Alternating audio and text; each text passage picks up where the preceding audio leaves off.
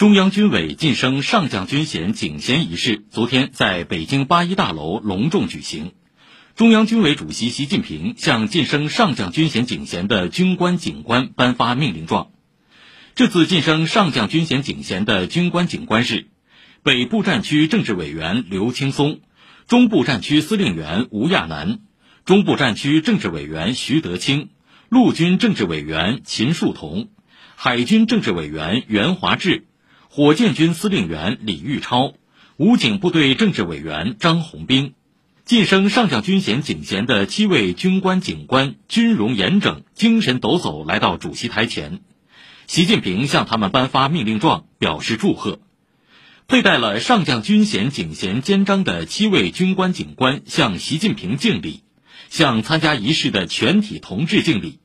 全场响起热烈掌声。